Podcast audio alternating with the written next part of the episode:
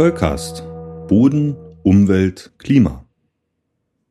Hallo und herzlich willkommen zu Soulcast Folge 74 vom 7. Februar 2024, wieder direkt aus der digitalen Bodenprofilgrube der Wissenschaft.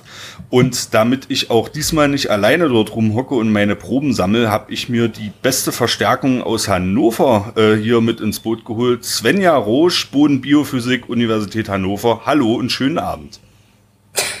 Moin, das war ja ausführlich. Ja, das äh, ausführlich muss auch sein. Wir kennen uns ja jetzt auch schon ein bisschen besser, Svenja. Und weil wir uns so gut kennen, hier beim einzigen bodenkundlichen Podcast, ähm, ist ja in der jüngeren Vergangenheit auch so eine Nachricht über den Ticker gegangen, dass du tatsächlich dein erstes Paper äh, veröffentlicht hast. Herzlichen Glückwunsch von mir nochmal dazu. Wir haben dir auf den sozialen Medien schon fleißig gratuliert. Ähm, Vielen Dank. Ja, also das äh, ist, ist, bestimmt auch was Besonderes. Wie, wie fühlt man sich äh, damit? Wie geht's dir? Ähm, also mittlerweile ist das fast schon wieder ein bisschen untergegangen unter den nächsten Dingen, die so äh, in Arbeit sind. Also der schönste Moment war eigentlich, als ich abgegeben habe. Ähm, wo ich wusste, jetzt, das war die Revision, die wahrscheinlich angenommen wird. Äh, ich weiß nicht, hatten wir darüber nicht auch schon mal gesprochen? Also das war so, das war der Moment, wo ich dachte, geil, jetzt habe ich es abgegeben, jetzt können andere das zu Ende bringen. Ähm, dass es erschienen ist, ist natürlich auch nochmal schön. Gratuliert bekommen von KollegInnen. Ja. Das ist schön, ja.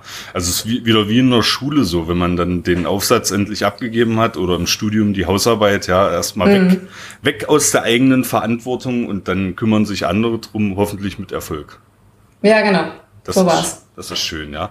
Ähm, wir haben, wird sich vielleicht auch die Gelegenheit ergeben, dass wir das Paper hier mal besprechen. Wir müssen ja unsere Leute auch ein bisschen, ein bisschen pushen. das, äh, die Gelegenheit ja. bietet sich ja vielleicht noch ein bisschen. Ne? Also auf, ja. jeden, auf jeden Fall sehr interessant. Ähm, ich ich fand es interessant, äh, mal zu schauen, was du so machst und bin natürlich auch gespannt auf die nächsten Sachen. Da ist also schon auch wieder was in Vorbereitung.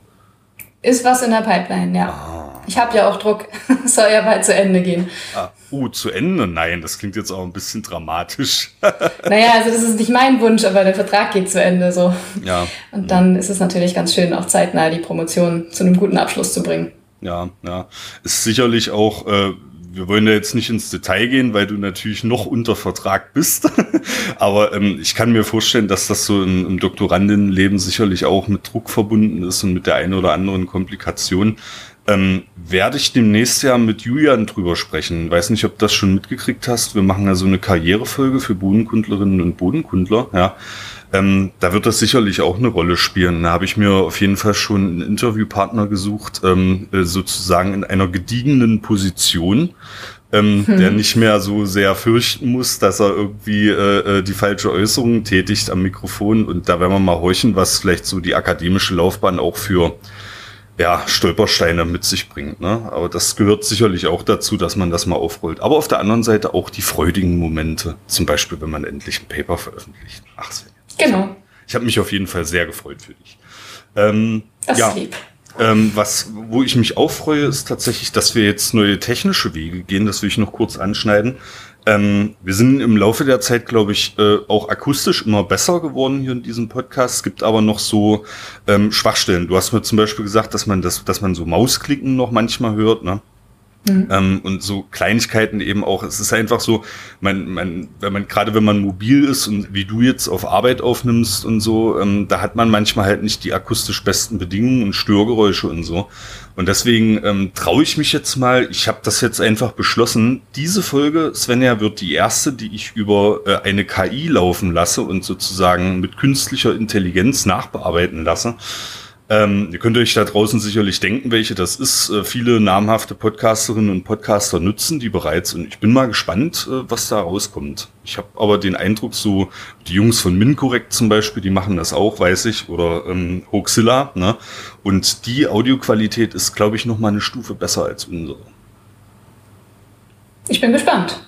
Ja ist denkbar einfach in der heutigen Zeit. Da hätte sich sicherlich Marie Curie und einige der großen Damen der Wissenschaft, äh, zu denen wir auch gleich noch kommen werden, äh, sich das nur äh, oder nicht mal träumen lassen, ja, dass das mal so einfach ist, über eine künstliche Intelligenz Sachen verbessern zu lassen. Aber Bevor wir darüber sprechen, ähm, komme ich nochmal zum Punkt Nachlese. Ähm, ihr wisst ja, wir haben hier im Soul Talk natürlich auch den Anspruch, dass wir bestimmte Themen, die wir halt mal so ins Internet geblasen haben, auch nachbesprechen, wenn es den Bedarf und den Anlass dazu gibt. Ja, das ist auch so der, der wissenschaftliche Anspruch an diesem Podcast. Das gehört in der Wissenschaftslandschaft genauso dazu wie hier bei uns. Und ähm, ich hatte die Ehre und die große Freude, mit unserem Hörer Michael zu sprechen. Und Michael ist tatsächlich Landwirt, ähm, wohnt in Österreich. Und ich durfte, ich habe mit ihm telefoniert, so ich schätze mal 30, 35 Minuten lang und durfte diesem Oha. ja tollen österreichischen ähm, äh, Dialekt lauschen. Das war für mich eine helle Freude. Also hat er mir viel erzählt äh, zur Landwirtschaft und hat sich vor allem bezogen auf unsere Folge 19 zur konservierenden Landwirtschaft damals.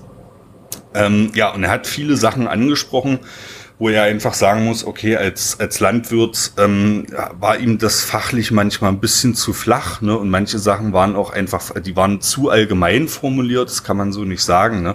Ging es um so Sachen wie Mulchsaat, Zwischenfrüchte, äh, Frosthub haben wir auch besprochen, die ganze No-Till-Geschichte, also wie kann man No-Till machen und kann man dann vollkommen auf Herbizide verzichten oder nur teilweise und so. Ne? Also da hat er mir eine ganze Menge erklärt ähm, und Sven, da können wir vielleicht mal in offenen Austausch treten. Jetzt, ich glaube, wir müssen uns da ähm, im Team auch überlegen, wie wir dann damit umgehen. Ne? Also gerade wenn ein Hörer kommt wie, wie Michael, der so viele wirklich sehr konstruktive Kritikpunkte anmerkt, und die Folge ist aber jetzt noch im Netz. Ne? Wie geht man dann damit um? Hast du da spontan eine Idee oder weiß nicht? Also je nach Umfang der Kritik kann man das ja einerseits äh, direkt jetzt in so einer Nachlese dann auflisten und wenn das viel mehr ist, vielleicht kann man mal so eine Art Zwischenfolge machen und dann ja, in den Shownotes drauf verweisen. Ja, ja, ja. Das ist, das ist ein Ding, hatte ich auch, hatte ich auch überlegt, tatsächlich die Shownotes äh, damals zu nutzen. Ne? Ähm, ist natürlich auch noch eine, eine Option. Ich, ich würde allerdings ungern, habe ich jetzt mal drüber nachgedacht, so eine komplette Folge zum Beispiel aus dem Netz nehmen. Ähm, hm. Weil das dokumentiert ja hier auch eine gewisse Entwicklung ne, dieses Podcasts. Und ähm, wie gesagt, wir korrigieren auch rückwirkend, wir machen das auch in den Shownotes. Ähm, aber damals zum Beispiel Folge 19, das ist noch eine der ersten Folgen mit Maya damals, äh, die können wir jetzt nicht mehr fragen, die ist nicht dabei. Aber da hatten wir ja für diesen Soul Talk hier noch ein ganz anderes Konzept. Da haben wir die Themen ja noch viel allgemeiner gehalten und hatten noch nicht diesen Anspruch, jetzt wirklich mal äh, in die Tiefe zu gehen, an konkreten wenigen Stu Studien zu arbeiten. Jetzt geht's bei dir im Hintergrund ab, ja. Ja, es tut mir leid, ich musste den Raum wechseln und hinter mir steht unsere Bildverarbeitungs-Workstation, die manchmal oh, etwas aufschnauft. Cool. Das klingt dann immer so ein bisschen ab, als, als würde eine Drohne hier abheben. Ja, wir werden, wir werden mal sehen, ob die KI das regelt. Äh, wenn ihr jetzt nichts gehört habt zu Hause, dann äh, kann ich diese KI definitiv empfehlen. Aber ma, ma, macht ja nichts. Ähm, ja, äh, genau. Und damals waren eben die, die, die Folgen noch allgemeiner gehalten. Das haben wir mittlerweile korrigiert.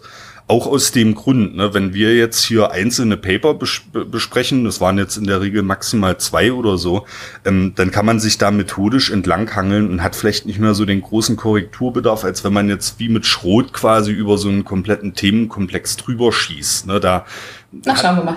Vielleicht auch noch mal, äh, das ist dann ein bisschen allgemeiner, ne? Und da kommt man mehr in Versuchen, sage ich mal, allgeme allgemein zu formulieren, ähm, mhm. Zusammenfassungen zu machen, die vielleicht so nicht nicht treffend sind, ja. Also auch da ist noch eine Entwicklung ähm, bei uns und ähm, was ich auch noch ergänzen will als letzten Punkt zum Gespräch mit Michael. Michael hat sich auch auf die letzte Folge, Folge 73, ähm, in Cuprum Veritas, in, im Kupfer liegt die Wahrheit, äh, bezogen, ähm, wo er auch noch mal eine ganze Menge ergänzt hat, was ich jetzt hier noch mal ausführen möchte. Und zwar, erstens hatte ich gesagt, äh, es gibt beim im Weinbau, also die Weinpflanze, ähm, besteht immer aus einer sogenannten Unterlage. Das ist also letztlich das Wurzelsystem und der Stamm äh, der Weinpflanze und darauf kommen dann Edelreiser. Ne? Und das zusammen macht dann die eigentliche Weinkulturpflanze. Und da hatte ich fälschlicherweise gesagt, dass es eine sogenannte amerikanische Unterlage gibt, die mehltauresistent ist. Das stimmt aber nicht. Ähm, die ist reblausresistent. Ja. Das ist der wichtige Unterschied. Die Reblaus kennt man vielleicht, ist verwandt natürlich mit dem Rebhuhn. Ach so, ich dachte mit der Steinlaus. wollte jetzt auch mal so ein, so ein, so ein Dad-Joke bringen hier, dann, mhm. dass wir ein bisschen so lustig unterwegs sind. Nee, die, die Reblaus ist auf jeden Fall ein wichtiger Schädling, ne, und das hat man mit der amerikanischen Unterlage ähm, eingedämmt. Aber äh, ganz falsch lag ich nicht. Michael sagt, es gibt auch erfolgreiche Züchtungen in Richtung Pilzresistenz, sogenannte Piwi-Sorten heißen die die schon sehr häufig eingesetzt werden. Das wusste ich auch noch nicht, ähm, beziehungsweise ich habe es mir falsch gemerkt. Und er selbst hat auch Weingärten und spritzt Kupfer relativ selten, weil er das als Landwirt, also dieses Thema war ja zu sagen, okay, wie viel Kupfer bringt man aus als Pflanzenschutzmittel äh, auf solchen Flächen, mhm. ne? Und wie verhält sich Kupfer im Boden? Ab welcher Konzentration wird es dann auch phytotoxisch, ne? Das war ein Inhalt dieser Folge. Und Michael spritzt Kupferhydroxid aller fünf Jahre einmal, ähm, weil er das eben auch schon gehört hat.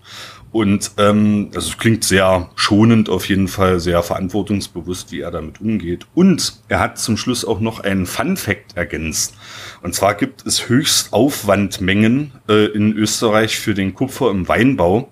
Und da liegt die konventionelle Höchstaufwand, also die Maximalgrenze ähm, von Kupfer, also im konventionellen Weinbau bei 1,9 Kilogramm und biologisch bei vier Kilogramm. Ich nehme mal an pro Hektar. Ne? Also biologischer Weinbau ist teilweise noch mehr mit Kupfer belastet, äh, mehr, mehr als das Doppelte als ähm, konventioneller Weinbau. Das ist auch wieder mal so ein Fun Fact aus der Landwirtschaftspraxis. Ja. Ja, ich nehme an, dass es darum geht, dann den Mangel an anderen Pestiziden auszugleichen quasi, ne? Ja. Dass man davon dann mehr braucht. Genau, genau. Ich denke auch, dass das der Hintergrund ist. Ne? Und äh, das hat Julian auch in der letzten Folge erwähnt. Halt die Kupferthematik ist manchmal noch nicht so angekommen. Die ist fachlich aufbereitet, aber es geht jetzt gerade eben drum, diesen entscheidenden Schritt zu machen, vom von der Theorie in die Praxis sozusagen diese Forschungsergebnisse zu übersetzen. Ne? Und das ist ein eine spannende Entwicklung. Und ich freue mich aber, dass unser Hörer Michael da sozusagen ganz vorne mit dabei ist. Und zwar von Hörensagen aus Erfahrungsberichten aus Frankreich hat er geschrieben ähm, setzt er halt von sich aus wenig Kupferhydroxid ein und das ist ja auch ein Fortschritt vielleicht schon mal. Ne? Ja. Schön. Ja, also soweit äh, zur Nachlese. Und ähm, Svenja, jetzt halte ich mal kurz meinen Sabbel, weil ich ähm, keine Frau äh, in der Wissenschaft bin. Und äh, am Sonntag ist aber der internationale Tag der Frauen und Mädchen in der Wissenschaft. Und da solltest du uns vielleicht eine ganze Menge dazu erzählen. Ja, richtig. Also, wie du gesagt hast, äh, die UNESCO hat diesen Internationalen Tag der Frauen und Mädchen in der Wissenschaft ausgerufen. Ist im 11. Februar, also jetzt am kommenden Sonntag. Und ähm, ich habe jetzt gar nicht so viel zu dem Tag selber, sondern ich habe mir den Tag zum Anlass genommen, um eine Frau vorzustellen, die ich sowieso schon auf dem Zettel hatte. Und zwar, wenn das technisch geklappt hat, seht ihr die jetzt auch als Kapitelbild. Das ist die Margarete von Wrangell, nehme ich mal an, spricht sich das aus. Ähm, die war nämlich die erste ordentliche Professorin an einer deutschen Hochschule. Ähm, da wurde sie 1923 zu berufen. Und ähm, wie es das Schicksal so will, ist das eine Pflanzenernährerin, also im Prinzip eine Bodenkundlerin. Eigentlich von Haus aus Chemikerin, ähm, und hat dann sehr, ähm, so ein eigenes Institut gegründet an der Hochschule Hohenheim. Und ähm, ja, hat da richtige Pionierarbeit geleistet. Und es gibt auch einige Bücher über sie, man, es gibt Briefe überliefert von ihr und ähm, eine sehr interessante Person. Ich habe da jetzt nicht weiter zu gelesen, aber das klingt alles äh, äußerst vielversprechend, dass man sich mit dieser Person mal näher beschäftigt und sich sie vielleicht auch zum Vorbild nehmen kann, weil es ja immer noch so ist, dass Frauen in der Wissenschaft tendenziell unterrepräsentiert sind. Je nach Disziplin ist das unterschiedlich, ne? aber gerade in den MINT-Fächern, ne? Mathematik, Informatik, Naturwissenschaften und Technik, da sind Frauen ja immer noch unterrepräsentiert. Also weniger als die 50 Prozent, die sie ja nun mal ungefähr an der Bevölkerung ausmachen. Und insofern finde ich das total schön, wenn man sich mal Beispiele suchen kann. Es gibt natürlich auch viel mehr Beispiele aus jüngeren Jahren der Geschichte, aber so die erste Professorin in Deutschland, das ist ja schon mal irgendwie so was, was man sich anschauen kann, vor allen Dingen, wenn das jetzt eben auch was mit Bodenkunde zu tun hat. Das finde ich auch. Ähm, hatte ich noch nicht auf dem Schirm, die gute Frau. Ähm, und werde ich mich auf jeden Fall mal mit beschäftigen. Ähm, weil ich zum Beispiel auch ein großer Fan von Marie Curie bin. Ja, ähm, um mal noch ein weiteres Beispiel zu bringen an der Stelle, man, man könnte sicherlich Dutzende Beispiele erfolgreicher Frauen in der Wissenschaft und vor allem auch von Pionieren in der Wissenschaft tatsächlich bringen. Ne? Die beiden sind, glaube ich, äh, gerade weil sie hier auch aus unserem Kulturkreis sind, ähm, dann vielleicht uns noch ein bisschen bekannter. Ne? Und äh, Marie Curie, da kann ich auf jeden Fall empfehlen, äh, ein Buch, das heißt Madame Curie, das ist von ihrer Tochter Irene geschrieben, auch ähm, Nobelpreisträgerin zu einem späteren Zeitpunkt dann geworden. Ähm, sozusagen eine, eine Biografie aus, aus Tochtersicht. Ne? Und ähm, ich finde das auch ganz beeindruckend, was diese Frauen zur damaligen Zeit äh, geleistet haben. Also die heute ist es ja mitunter teilweise schon schwierig, kann ich mir vorstellen. Ähm, damals gegen noch größere Widerstände gekämpft haben mal nur aus, aus der Hüfte geschossen, Marie Curie hat ja auch eine Professur an der Sorbonne bekommen in Paris ne? und ähm, durfte aber nicht lehren. Ne? Das war ihr als Frau untersagt, eben Lehre zu machen. Deswegen hat sie sich, das ist wieder der Vorteil vielleicht davon, ganz auf die Forschung konzentriert mit ihrem Mann Pierre zu Anfang ähm, der ist dann irgendwann tragisch verunglückt und dann hat sie das alleine weitergemacht ne? und hat wirklich äh, damals in mühsamer Kleinarbeit äh, Uran und Polonium isoliert aus, aus, ja, aus Erzen, ne? also aus, aus, aus blankem Gestein letztlich. Ne? Ähm, sehr, sehr, sehr faszinierend und ähm, will ich auch empfehlen. Ich schreibe mir das auch mal auf, dass ich dieses Buch mal verlinke. Ich glaube, das gibt es nur noch antiquarisch zu erhalten, aber wenn ihr das bekommen könnt, ist natürlich auch so ein bisschen schönfärberisch. Ne? Die eigene Mutter, da schreibt man natürlich ein bisschen anders, als wenn das jetzt ein neutraler Biograf geschrieben hätte. Ähm, aber gerade wenn sie so schreibt, eben am, am Ende ihres Lebens, Marie Curie ist, glaube ich, in der Schweiz äh, lange behandelt worden in einem Sanatorium. Da waren eben von der Strahlenkrankheit schon die, die Haut der Finger mhm. schon so ganz äh, aufgerissen ne, und, und spaltig. Ne? Und ähm, wie sie das so beschreibt, das finde ich sehr, sehr beeindruckend und ohnehin die Leistungen dieser Frau. Marie Curie, eine der wenigen Personen übrigens, die zwei Nobelpreise bekommen hat und auch in zwei unterschiedlichen Disziplinen, Physik und Chemie. Ne? Zwei sogar? Ja, ja, tatsächlich. Ah. Einen, äh, den Physiknobelpreis hat sie mit ihrem Mann, äh, wenn ich das richtig erinnere, zusammenbekommen, mit Pierre Curie und den Chemie-Nobelpreis später dann, den hat sie auch alleine bekommen. Ähm, ja, ja, es ist äh, sehr, sehr beeindruckend. Ne? Und ihre Tochter Irene dann später auch nochmal einen Nobelpreis bekommen. Ne? Also man, wir haben schon im Vorgespräch gesagt, jetzt äh, man will sich nicht vorstellen, wie da so Gespräche am Abendbrotstisch äh, gelaufen sind. Ne? Also das war bestimmt auf wissenschaftlich höchstem Niveau im Hause Curie. Sehr, sehr schön. Ja. Und ähm, ich habe noch einen letzten Punkt zum Internationalen Tag der Frauen und Mädchen in der Wissenschaft. Ähm, was ich auch wichtig finde, ist vielleicht, dass an den Hochschulen und anderen Bildungseinrichtungen dieser Tag noch ein bisschen mehr zelebriert wird. Ich habe beim Suchen in Vorbereitung auf die Folge habe ich schon an einigen Hochschulen was gefunden. Also es gibt Veranstaltungen dazu, Vorträge, Diskussionsveranstaltungen. Ne? Ähm, aber ist ja vielleicht auch ein naja, wie soll ich sagen, vielleicht ein kleiner Aufruf an die Frauen äh, in der Wissenschaft da draußen, die uns hören, oder vielleicht auch an die werdenden Wissenschaftlerinnen, ähm, dass sie das an ihrem Hochschulstandort initiieren und sich ähm, halt mal hinsetzen und über Frauen und Mädchen in der Wissenschaft, über wissenschaftliche Karrieren äh, sprechen oder so, ne? Äh, Karrierechancen, das wäre vielleicht auch mal ein Anlass an der Stelle. Ja. Ich würde gerne noch eine Sache äh, nachschieben zu der Margarete von Wrangel. Du sagtest ja, das ist so, ne, die Marie Curie ist so eine von denen, die man so kennt. Ne? Gut, die hat auch zwei Nobelpreise gewonnen. Ähm, worüber man manche Menschen noch kennen könnte, ist, wenn irgendwelche Programme oder Preise nach ihnen benannt werden. Ähm, ich kenne das zum Beispiel von der Emmy Noether, da gibt es so ein äh, DFG-Programm, das nach ihr benannt ist, eine Mathematikerin, die auch die Relativitätstheorie mit vorbereitet hat. Ähm, und die Margarete von Wrangel gibt's aber tatsächlich auch als Namensgeberin. Ähm, das Bundesland Baden-Württemberg hat ein Habilitationsprogramm für Frauen, so ein Förderprogramm, gibt's finanzielle Mittel für und das ist nach ihr benannt. Ähm, das habe ich auch in die Shownotes getan. Und auf der Webseite gibt es ein ganz cooles Zitat ähm, aus ihrem, einem Brief von ihr an ihre Mutter. Und ich dachte, das ist vielleicht ein ganz nettes Abschlusswort zum Thema Frauen und Mädchen in der Wissenschaft. Ähm, sie schreibt, ich habe viele Kämpfe in meinem Berufe. Ich bin der erste ordentliche weibliche Professor in Deutschland. Zudem durch einige wissenschaftliche Größen öffentlich anerkannt worden. Das hat mir die Feindschaft vieler eingetragen, aber mein Institut ist eine Schöpfung, die von dauerndem Wert und Nutzen bleiben wird und macht mir trotz großer Sorge und Arbeitsüberlastung doch Freude. Jedenfalls weiß ich, wofür ich kämpfe. Super, das lassen wir so stehen. Das ist ein wirklich ein schönes Schlusswort für diesen, für diesen Abschnitt, ja. ja, macht mich jetzt ein bisschen nachdenklich, Svenja, ehrlich gesagt. Ist auch ein bisschen, bisschen, bisschen wehmütig, ne? Wenn man so zurückblickt äh, auf diese tollen Frauen, ähm, was die so für Kämpfe zu auszutragen hat. Ne?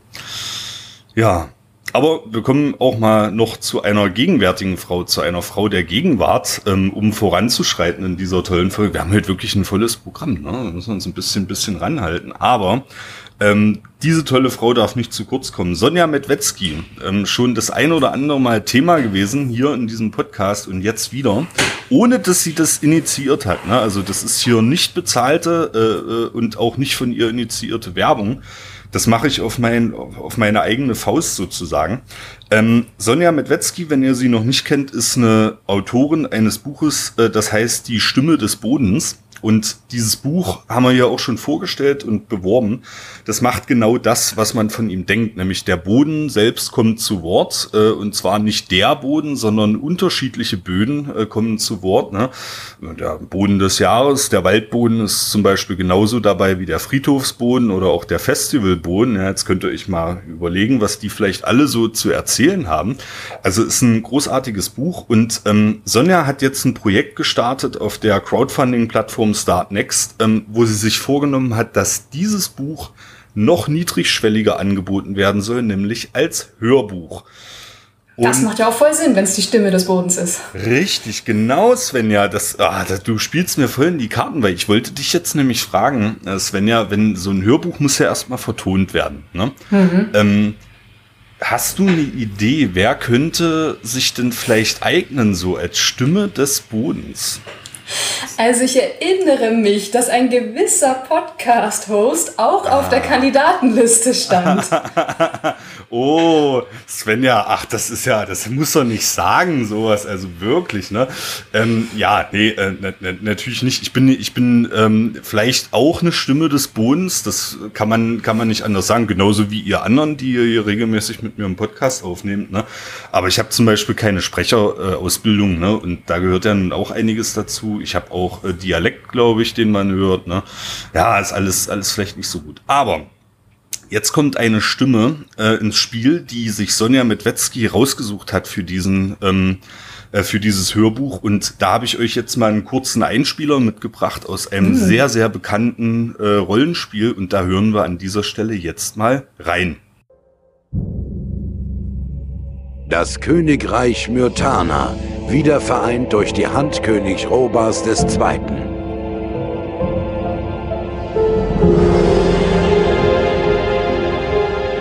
In den langen Jahren seiner Herrschaft war es ihm gelungen, alle Widersacher des Reiches zu bezwingen.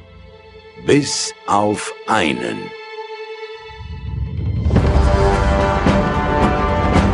Boah, Svenja, eindrucksvoll, oder? Hast du ähm, episch? Ja, ne, ne, auch mit der mit der Musik jetzt, die ist natürlich nicht Teil des Hörbuchs dann, ne? Aber die, die dieser Ausschnitt aus dem Intro, Svenja, ich frage dich mal ganz direkt, kommt dir bekannt vor? Hast du schon mal gehört oder gar nicht? Klingt generisch nach Erzählerstimme, ehrlich gesagt. Also ich, ich bin da auch nicht so drin. Außer die Stimme, die Synchronstimme von Dr. House, bin ich nicht so auf Stimmen geprägt. Dr. das wäre auch sehr gut. Ähm, äh, mir kommt jetzt der Name von dem Schauspieler nicht in den Sinn. Hugh ne? Laurie, aber wie der, ja, ja. also der Synchronsprecher. Der Synchronsprecher, ja. Das ist so überhaupt ein Missstand in, in unserer Gesellschaft, dass man meistens die Namen der Synchronsprecher nicht kennt. Ne? Äh, die, die aber, also gerade die deutsche Synchronisation, egal ob das Filme oder Serien sind, ist ausgezeichnet im internationalen Vergleich ne? und die leisten da wirklich eine Menge und die kennt man oft nicht. Den hier, den äh, merkt ihr euch jetzt aber, der Mann, der diesen äh, Einsprecher gemacht hat, heißt Bodo Henkel. Und den hat sich ähm, Sonja ausgesucht für das Hörbuch. Und Bodo Henkel ist die Synchronstimme von Xardas aus dem Rollenspielklassiker Gothic. Gothic 1, 2 und 3. Ähm, da hat er auch den schwarzen Magier Xardas gesprochen, ähm, äh, der Dämonenbeschwörer, Beschwörer, ja. Und ähm, ich muss sagen, ich bin in, in Freudenschreie ausgebrochen, als ich das gelesen habe auf startnext.com slash die Stimme des Bodens Hörbuch. Ähm, äh, Bodo Henkel kannte ich erst auch nicht, habe dann aber mal reingehört und so. Und ich möchte, und das ist jetzt mein Appell an euch da draußen, ich möchte, dass der Dämonenbeschwörer Xardas die Stimme des Bodens wird. So, ich möchte das einfach. Und ähm, da, ich, ich dulde da jetzt auch keinen Widerspruch. Also wenn ihr das jetzt hört und ihr habt jetzt gerade Bodo Henkels Stimme gehört und ihr könnt euch auch vorstellen, ähm, dass er die Stimme des Bodens wird, dann geht jetzt bitte mal auf startnext.com äh, slash die Stimme des Bodens Hörbuch. Äh, der Link ist natürlich auch in den Shownotes. Und bitte unterstützt diese Kampagne. Sonja braucht 3700 Euro. Ich habe natürlich auch schon was gespendet. Und wenn ihr ein bisschen Knete übrig habt, gibt's da auch immer so ein paar Giveaways. Also du kannst da in so verschiedenen Leistungsstufen kriegst du dann auch was zurück. Ne? Und unter anderem eben auch so ein Early Bird Exemplar des Hörbuchs und so habe ich zum Beispiel. Ne? Und einen kleinen Ego-Kitzler ähm, habe ich auch äh, mir gebucht, ne? dass ich dann mit einem Bild sozusagen auf der Projektwebsite veröffentlicht werde. Ne? Das kann man da alles äh, für wenig Geld, ich glaube bei 10 Euro geht's los oder so, ähm, kann man das buchen. Und ähm, bitte helft mit, dass Sonja erfolgreich dieses Hörbuch gestalten kann und dass ich in Zukunft Xadas nochmal hören kann äh, als Stimme des Bodens. Und ich sage das ganz ehrlich, äh, wenn das nicht klappt, dann streike ich. Dann gibt's jetzt äh, in den nächsten Wochen gibt's dann hier keinen Podcast mehr. So. Das ist ein Wort. Ja, ne? Hast also du dir das, abgeguckt, ne? Ja, ja, auf jeden Fall. Und, und ähm, äh, gerade auch wenn ihr Gothic noch nicht kennt, das mal der letzte äh, Werbeslot an diesem äh, Punkt, dann ladet euch das auf jeden Fall runter. Ist ein klassisches Rollenspiel, sollte man gespielt haben, wenn man auf sowas äh, steht, ne, auf, auf Rollenspiele.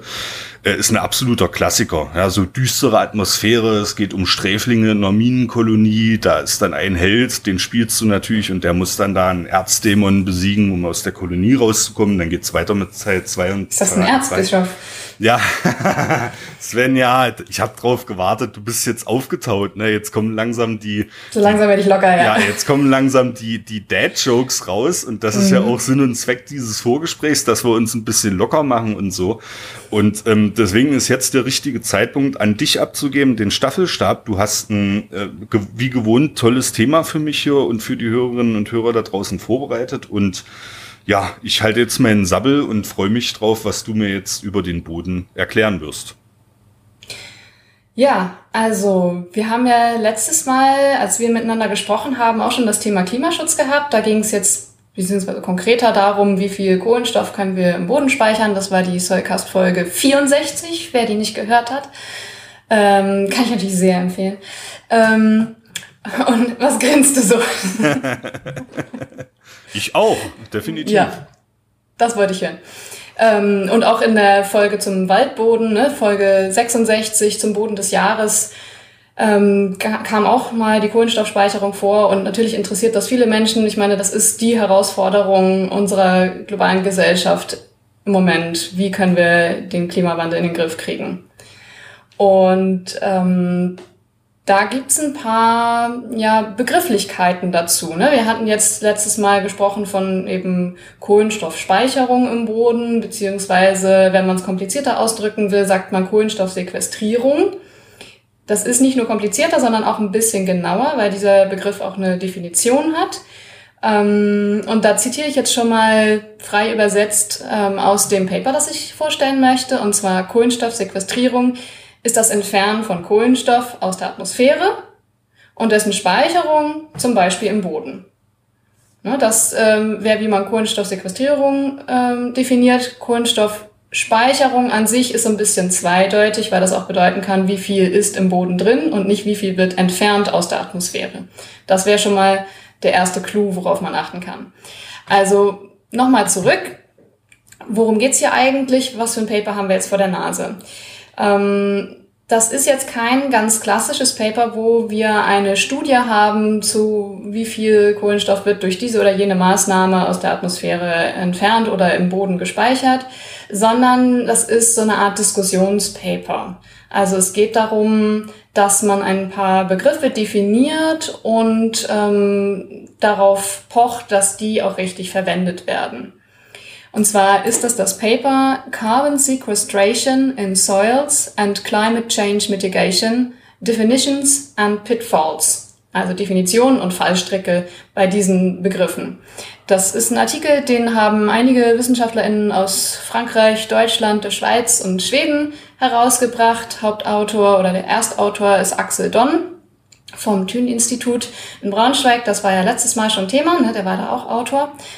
Ähm, und falls ihr euch irgendwas von dem, was ich gleich erzähle, selber angucken wollt, da sind nämlich jede Menge nützliche Abbildungen drin. Dieses Paper ist Open Access, das bedeutet, es ist frei verfügbar für alle, die es anschauen möchten. Der Link ist in den Show Notes. Das ist ein sehr aktuelles Paper. Es ist zwar 2023 schon sozusagen zuerst verfügbar gemacht worden, ist jetzt aber einsortiert in eine Ausgabe von 2024, also quasi druckfrisch.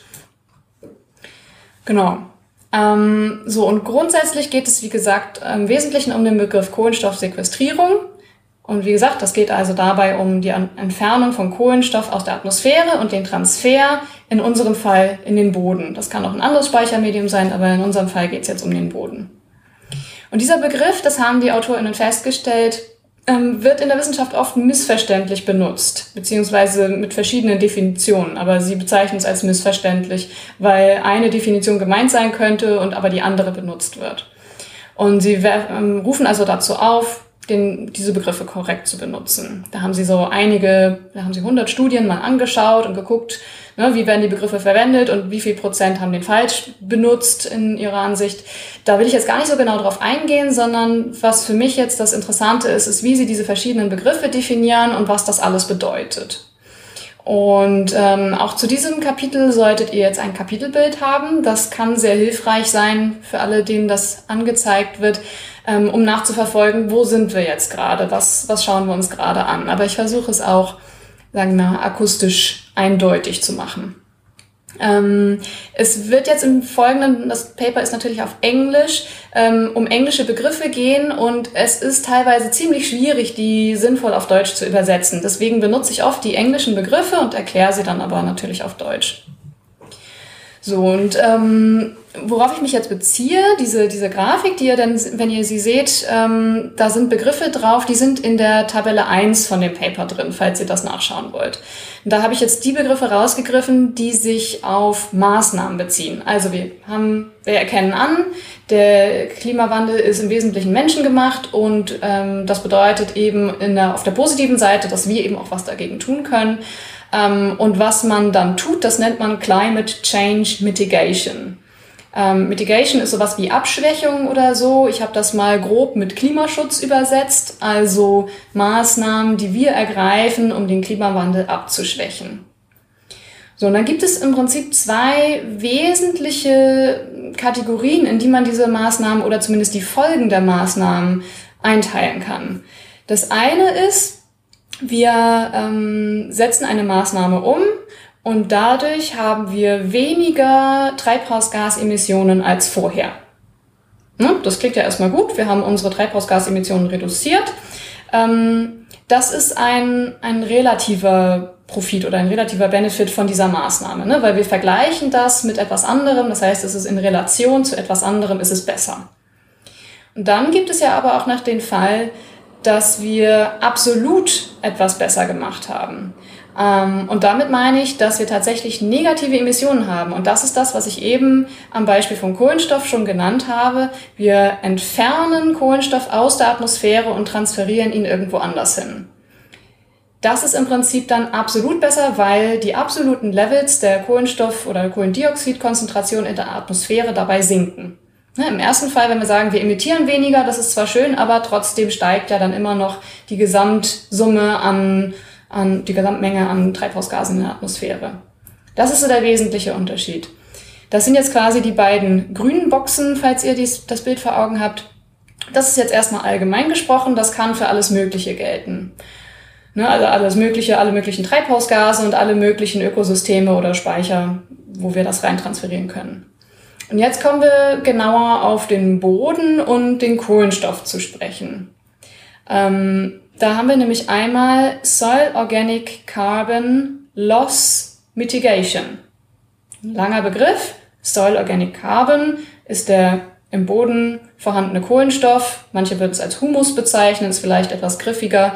Ähm, auch wenn der Begriff etwas umstritten ist, das ist eine andere Diskussion. Also Humus oder Kohlenstoff, organischer Kohlenstoff im Boden der geht in vielen Flächen permanent verloren. Ne? Der Trend ist abwärts, vor allen Dingen durch Inbewirtschaftungnahme von Böden, die vorher halt nicht bewirtschaftet waren. Und diesen Verlust kann man jetzt ein bisschen abbremsen. Dann kann man sich vorstellen, dann ist also die Emission von CO2 aus dem Boden ist ein bisschen abgeschwächt, aber wir emittieren trotzdem noch weiter. Das ist also ein Fall relativer Verbesserung, so wie ich es eben erklärt habe. Ne? Wir haben weniger Emissionen, aber es sind immer noch Emissionen da. Das ist Soil Organic Carbon Loss Mitigation. Ich habe es unterschrieben auf Deutsch mit verhinderter Verlust von organischem Kohlenstoff aus dem Boden. Demgegenüber steht der Begriff, den ich ganz am Anfang schon erwähnt habe, nämlich Carbon Sequestration in Soils. Also, wie gesagt, der Kohlenstofftransfer von der Atmosphäre in den Boden. Das kann erstmal auch natürlich passieren, ne? zum Beispiel ein wachsendes Moor, das nimmt Kohlenstoff aus der Atmosphäre auf und baut den in seine Torfmasse ein. Ähm, wenn man jetzt eine Maßnahme umsetzt, ähm, dann kann diese, dieser Transfer zum Beispiel verstärkt werden. Das wäre dann der menschliche Einfluss dabei. Und dann gibt es eine Kategorie, die quasi beides über, überspannt, beide, beide möglichen Typen von ähm, Klimaschutz. Das ist Soil Organic Carbon Accrual. Entschuldigung, hinter mir hebt die Workstation ab. Wir werden auch da wieder sehen, ob die KI jetzt ganze Arbeit leistet. Ähm, zur Sicherheit werde ich jetzt allerdings mit einem Nonsensgeplapper diese Phase des äh, brüllenden Lüfters sozusagen mal füllen, dass ich das im Notfall halt auch wirklich rausschneiden kann. Jetzt wird es gerade wieder ein bisschen besser. Ne, wenn, auch jetzt wieder für euch da draußen, wenn ihr jetzt nichts gehört habt, dann war die KI wirklich sehr, sehr erfolgreich. Und jetzt ähm, ist es leise genug, Svenja, jetzt kannst du fortsetzen. Und dieses ähm, Soil Organic Carbon Accrual, das kann eben, wie gesagt, beides überspannen. Das ist einmal, kann das der Aufbau von organischem Kohlenstoff im Boden sein, dann haben wir eben die Kohlenstoffsequestrierung oder es kann eben vermiedener Verlust von organischem Kohlenstoff sein, also diese Soil Organic Carbon Loss Mitigation. Das überspannt also beides. Ich finde die Definition von Soil Organic Carbon Accrual ein bisschen unintuitiv, weil wenn man Accrual versucht zu übersetzen, dann bedeutet das immer sowas wie Ansammlung, Anhäufung. Da würde man sich schon vorstellen, dass die Gesamtmenge an Kohlenstoff im Boden zunimmt. Ähm, laut deren Definition kann das aber eben auch bedeuten, dass es ein Relative Accrual sozusagen ist, also ein vergleichweise ein Anstieg verglichen mit einem anderen Szenario, in dem noch mehr Kohlenstoff verloren geht als in dieser Fläche, wo wir die Maßnahme umgesetzt haben. Aber das erstmal so als, als Ausgangsbasis. Wir haben einmal die Kategorie eine relative Verbesserung, wo wir nur weniger emittieren und einmal die Kategorie ein absoluter Gewinn, wo wir absolut sogar weniger Treibhausgase in der Atmosphäre haben hinterher als vorher. Das sind erstmal so die groben Definitionen. Das mal kurz sacken lassen. Äh, Christoph, hast du da irgendwelche Gedanken oder Kommentare zu? Mm, ja, ich gucke mal noch mal kurz in unsere äh, Folgenübersicht, ähm, weil ich mal versucht habe, das glaube ich in Folge 24 zum Kohlenstoffkreislauf und in Folge 16 äh, die Humus heißt, das ist ja gerade gesagt schon ähm, umstrittener Begriff, ne? ähm, habe ich das glaube ich auch so versucht ein bisschen zu umschreiben und ich will vielleicht mal helfen, eine, eine Eselsbrücke zu bauen an der Stelle, ja, ähm, weil das sind ja alles keine ähm, wie soll man sagen, oder der, der, der Kohlenstoffvorrat in Böden, der ist ja nie statisch, ne? sondern das ist immer ein, ein, dynamisches Gleichgewicht sozusagen. Die Frage ist, wie viel geht rein durch oberirdische Streu, durch abgestorbene Wurzeln von Pflanzen ne? und wie viel wird im gleichen Zeitpunkt wieder verstoffwechselt. Ne? Es finden mhm. immer beide Prozesse im Optimalfall gleichzeitig statt. Ne? Und da finde ich sehr schön, dass du jetzt gesagt hast, okay, es gibt also einmal relative Effekte und absolute Effekte. Ne?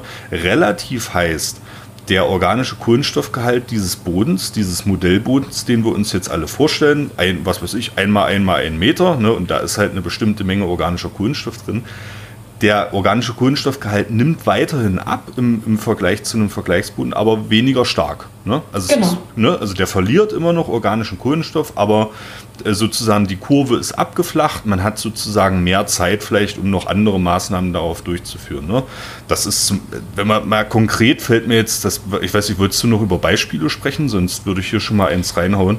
So, Hau mal raus ja. und dann können wir das vielleicht später einsortieren. Also es gibt ja zum Beispiel, wir können für beide Effekte jetzt, können wir glaube ich die äh, Moorwiedervernässung nehmen, ne? Weil die passiert ja auch nicht immer absolut, also nicht so, dass du wirklich den kompletten Torfkörper flutest, sondern es gibt ja auch so eine Teilwiedervernässung, dass du sozusagen den, den Wasserstand, die gesättigte Zone auf ein bestimmtes Niveau hebst, sodass oberirdisch immer noch äh, am Ackerbau betrieben werden kann. Ne? Der Grundwasserstand ist aber höher und das heißt, in, im Bereich dieses Grundwassersaumes wird dann weniger organischer Kohlenstoff verstoffwechselt. Also die Abbaurate sinkt auch. Das wäre ein relativer Effekt. Ne? Und absolut ist jetzt einfach mal das, das Modellbeispiel. Ich würde sagen, okay, diesen Torfkörper, den vernässen wir jetzt komplett wieder. Ne? Das liegt alles wieder unter Wasser. Dann kommt die typische Sukzession eines Moores. Ne? Die typischen Pflanzen äh, hören sich dort an. Und nach ein paar Jahrzehnten hast du da wirklich eine absolute ähm, Kohlenstoffspeicherung, negative Emissionen. Das heißt, dieses Moor, diese Moorfläche, die bindet tatsächlich Kohlenstoff aus der Atmosphäre. Ja? Genau. Als du es jetzt gerade so gesagt hast, fiel mir auch noch so ein typischer Begriff ein, man sagt dann auch eine Kohlenstoffsenke. Ja, Ne? genau, genau. Dass man also eine Kohlenstoffsenke geschaffen hat, dann hat man einen Transfer von Kohlenstoff aus der Atmosphäre in diese Senke hinein. Richtig, richtig. Ne? Ja, schöne Ja. Beispiele, genau. Die sind auch ganz klassisch, ne? Und oftmals denkt man sich eben, naja, wenn wir jetzt eine Fläche wieder vernässt haben, ne, die, die emittiert jetzt weniger Kohlenstoff als vorher, dann wird das oft als große Klimaschutzmaßnahme verkauft. Und das ist ja auch ein Schritt in die richtige Richtung. Aber ich habe mir das mal so als, als ähm, Metapher für die, für die ganze Folge eigentlich äh, so vorgestellt. Wir gehen immer noch auf den Abgrund zu, aber langsamer. Ja, Wir wollen ja aber eigentlich vom Abgrund weggehen. richtig. Ne? Und das ist der entscheidende Unterschied, den man sich immer klar machen muss. Es ist gut, wenn wir langsamer auf den Abgrund zugehen, aber es reicht halt nicht. So ist es, ja. Schönes, Okay. schönes Beispiel. Ähm, wer jetzt noch nicht verwirrt ist, jetzt kann man diese verschiedenen Begriffe ja nochmal unterschiedlich ins Verhältnis zueinander setzen. Also wir stellen uns vor, wir haben irgendeine Maßnahme, ist jetzt völlig egal was für eine, und ähm, wir wollen jetzt wissen, wie ist die absolute Veränderung, Änderung, wie ist die relative Veränderung und was hat unsere Maßnahme letztlich gebracht. Dann gibt es im Wesentlichen vier verschiedene Fälle. Wer das im Paper angucken will, ähm, da ist auch eine Abbildung dazu mit vier verschiedenen Teilabbildungen. Ich habe jetzt gar nicht aufgeschrieben, welche. Ich nehme an, das ist Abbildung 1. Ähm, und der einfachste Fall ist quasi, wir haben eine Vergleichsfläche, auf der verändert sich vom Kohlenstoffgehalt nichts über die Zeit. Das heißt, wir haben so eine X-Achse, ne, die horizontale Achse, die zeigt die Zeit an. Und auf der Y-Achse sehen wir, wie viel Kohlenstoff im Boden vorhanden ist. Organischer Kohlenstoff, ne? Soil, das steht da gar nicht explizit, aber meistens ist organischer Kohlenstoff gemeint. Soil Carbon Stock steht da. So, und da haben wir also für die, für die Vergleichsfläche haben wir eine horizontale Linie, bleibt die ganze Zeit gleich. So, und dann ist der einfachste Fall, wir setzen eine Maßnahme um und die Kurve steigt an. Und irgendwann, wie du sagtest, es ist ein dynamisches Gleichgewicht, irgendwann hat es dieses neue Gleichgewicht erreicht, die Kurve flacht sich immer weiter ab und wird irgendwann auch eine horizontale Linie. Dann haben wir ein neues Gleichgewichtszustand, einen neuen Gleichgewichtszustand, aber der ist halt höher als der im Vergleich, im Vergleichsszenario. So, da haben wir jetzt ja absolut ähm, eine Verbesserung erreicht, weil wir haben mehr Kohlenstoff im Boden als im, Vergleichsszenario und wir haben sogar zusätzlichen Kohlenstoff in den Boden transferiert. Ne? Also es ist relativ gut, weil es im Vergleich besser dasteht und wir haben einen absoluten Anstieg von Kohlenstoff im Boden. Ne? Das ist also in beidem Sinne eine gute Sache. Das wäre so die ideale Klimaschutzmaßnahme, wenn man jetzt den Kohlenstoff nur betrachtet. Dann haben wir den zweiten Fall. Wir stellen uns jetzt vor, unsere Vergleichsfläche, die bleibt nicht über die Zeit konstant, sondern die hat an sich selber schon einen leichten Anstieg von Kohlenstoff über die Zeit. So eine ganz leicht steigende Kurve, die irgendwann auch wieder abflacht. Und dann setzen wir auf einer benachbarten Fläche eine Maßnahme um und da steigt der Kohlenstoff aber viel stärker. Also der Anstieg ist vielleicht der gleiche wie in dem ersten Fall, ne? aber wir haben jetzt auf der Vergleichsfläche auch einen leichten Anstieg. Dann haben wir mit der Maßnahme absolut eigentlich genauso viel gewonnen, ne? aber im Vergleich haben wir gar nicht so viel mehr gewonnen, weil im Vergleichsszenario ja auch der Kohlenstoffgehalt ein bisschen ansteigt.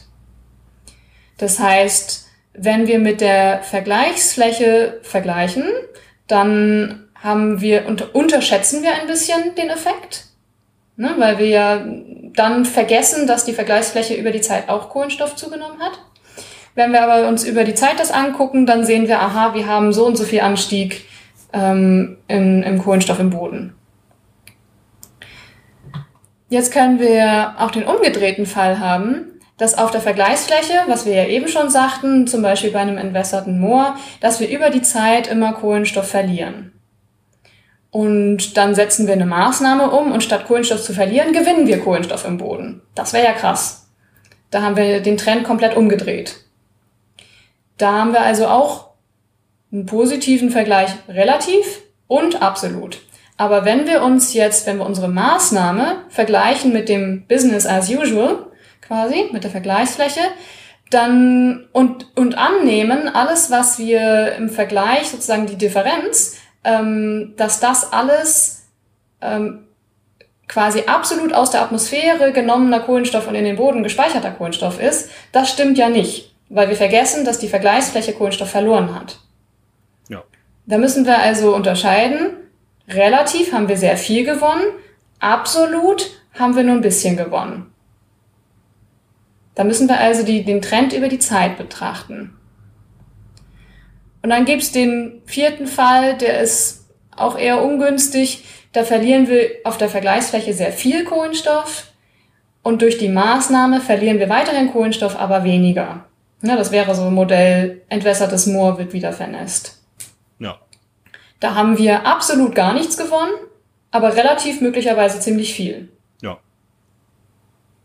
Das sind so die vier verschiedenen Fälle, wie sich quasi der Vergleich und das Absolute sich zueinander verhalten können.